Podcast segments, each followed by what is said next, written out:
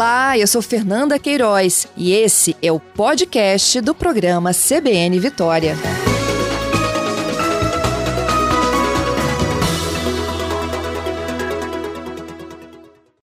Eu vou contar para vocês agora, né, que já contei inclusive na abertura um trechinho, né, de que o Senado rejeitou aquela proposta que pretendia criar novos programas trabalhistas. Era um programa que estava sendo chamado de mini reforma, uh, que previa uh, algumas modalidades de contratação sem férias, sem 13 terceiro, sem FGTS. Isso colocou meio que o mercado aí em questionamento, mas o Senado ontem acabou derrotando essa proposta que em tese foi sepultada.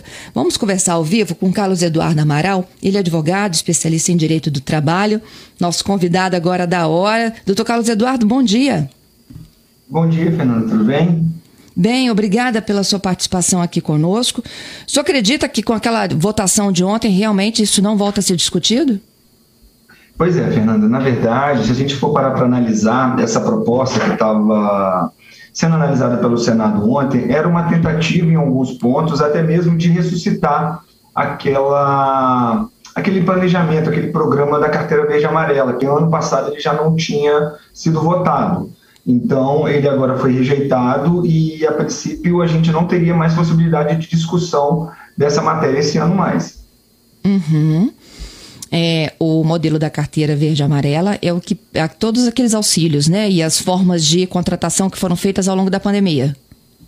Isso, não, é, na verdade a gente tinha, tinha uma, uma, uma medida provisória que ela acabou não sendo renovada, ela não foi convertida em lei, que na verdade previa algumas restrições de direitos para algumas para algum, alguns tipos de trabalhadores, né? E que tentou ser renovado agora com esse programa de primeiro emprego que estava nessa medida provisória, que seria justamente a redução, por exemplo, do FGTS recolhido, de pagamento de FGTS ao final, para uma parcela de trabalhadores em determinada faixa etária. Por exemplo, que seria, nesse caso da MP 1045, que foi rejeitada ontem, seria exatamente o pessoal que, que, tem 18 a 29 anos e que nunca teria trabalhado, e pessoas numa idade mais avançada que estaria fora do mercado de trabalho durante um período. Para eles, a tentativa era de fazer, é, promover a inclusão, só que com menos direitos trabalhistas. Isso. Na verdade, se a gente for analisar os três programas, a gente teria o Priori, né? É, particularmente, esse Priori eu até via com bons olhos, que era, na verdade, um tratamento diferenciado.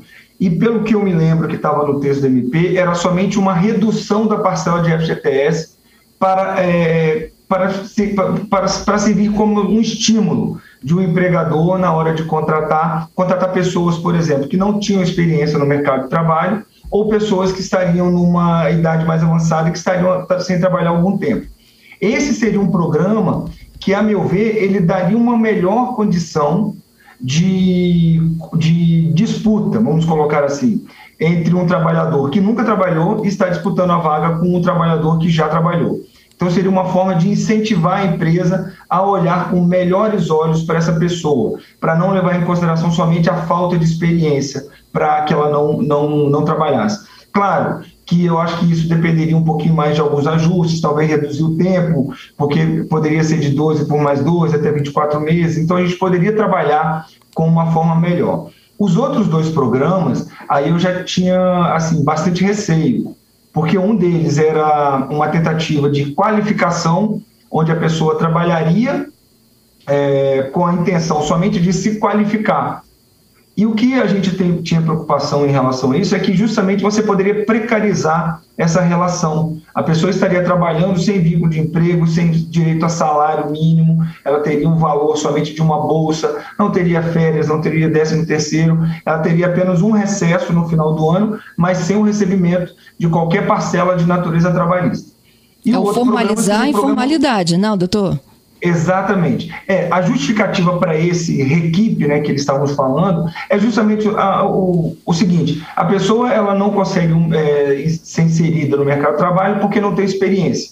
Então, nós vamos permitir que ela se qualifique recebendo é, uma bolsa, duas bolsas, na verdade, que poderiam chegar até 550 reais, por uma jornada semanal reduzida. É, a ideia até que era boa, Só que do jeito que estava, ela, na verdade, poderia servir muito mais como uma forma de precarização do serviço. Eu poderia, por exemplo, dentro dessa ideia, ter um período menor, ter uma garantia maior para aquele trabalhador, um reconhecimento de vínculo, poderia também ter uma redução do FGTS, como estava sendo feito com o Priori, ou até mesmo uma garantia de contratação ao final desse, desse programa.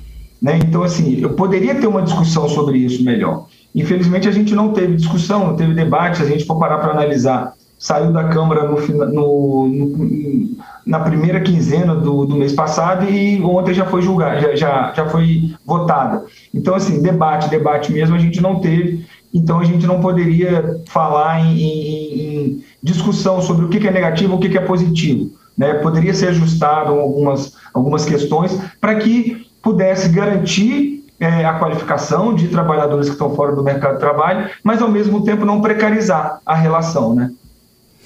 Pois é, né? Eu acho é, é, as duas formas assim um tanto quanto preocupantes. O priori, porque permitiria, né, o trabalhador receber menos que o salário mínimo hoje, que é o de R$ 1.100, e o da qualificação, ele sem carteira, ele continuaria sem um histórico de experiência. Sim, sim, mas aí ele teria um registro de que ele participou de um curso de qualificação. Mas é, é, é em relação ao priori, Fernanda, ele na verdade seria é, o, o, ele teria direito a salário. O, o priori seria, na verdade, uma forma de contratação por carteira assinada, só que com uhum. uma condição relativa ao FGTS diferenciada. Tá? Então, na verdade, o priori de todas as três formas que estavam sendo votadas, ela era a mais plausível né, e a menos prejudicial para o trabalhador. Então, o senhor acha que o problema do desemprego no Brasil hoje passa por reduzir os direitos já conquistados do trabalhador ou de reduzir a carga tributária do empregador? Ah, Fernanda, na verdade, a gente, eu não acho que a legislação trabalhista ela seja um empecilho à criação de empregos, não. Eu acho que a questão econômica, a questão tributária, algumas burocracias que nós temos para o, o, o empreendedor é, tocar sua empresa, elas são os maiores entraves. Né? A gente vive também, se a gente for parar para pensar, a gente vive aí nos últimos quatro, cinco, seis anos é, uma instabilidade política, uma polarização política, onde as pessoas ficam com muito medo também de, de, de investir, de empreender, e então, na verdade, nós temos sim é, uma legislação trabalhista. Eu confesso para você, eu não vejo a, a, legislação trabalhista como uma forma absurda de, de impedimento de contratação de trabalhadores. Na verdade, nós temos uma legislação trabalhista que ela é protetiva, mas ela não é nada demais. É, na verdade, um, um mínimo de, de, de, garantia para os trabalhadores, justamente para se evitar a precarização. É, agora, nós temos muitos, muitos entraves né, é, econômicos, tributários principalmente. É, eu, eu, eu, faço sempre o histórico, né, de quando eu entrei na faculdade sempre se falou de reforma tributária, e até hoje nós não fizemos. E lá se vão vinte e poucos anos. É, então a gente nunca teve, de fato, uma reforma tributária. Né? Já tivemos aí a, a, a lei que modificou bastante a CLT, a meu ver, tem alguns pontos positivos, alguns pontos são negativos, e agora a gente teria essa nova tentativa a gente não pode perder de vista que a relação de trabalho é uma relação muito dinâmica. Hoje o que a gente discute muito é exatamente a relação de trabalho via aplicativos.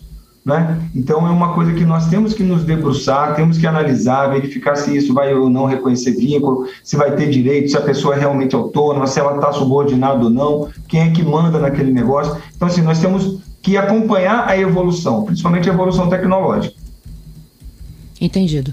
Bom, é, e para quem está nos ouvindo agora, que em algum momento chegou a pensar que poderia participar de alguma dessas duas modalidades aí que a gente está discutindo, se é pior ou, ou melhor, é, pode ficar tranquilo. Sim, é, a, a, proposta foi enterrada, a não sei que surja de novo uma nova discussão. Aí tem que voltar para a Câmara, depois para o Senado.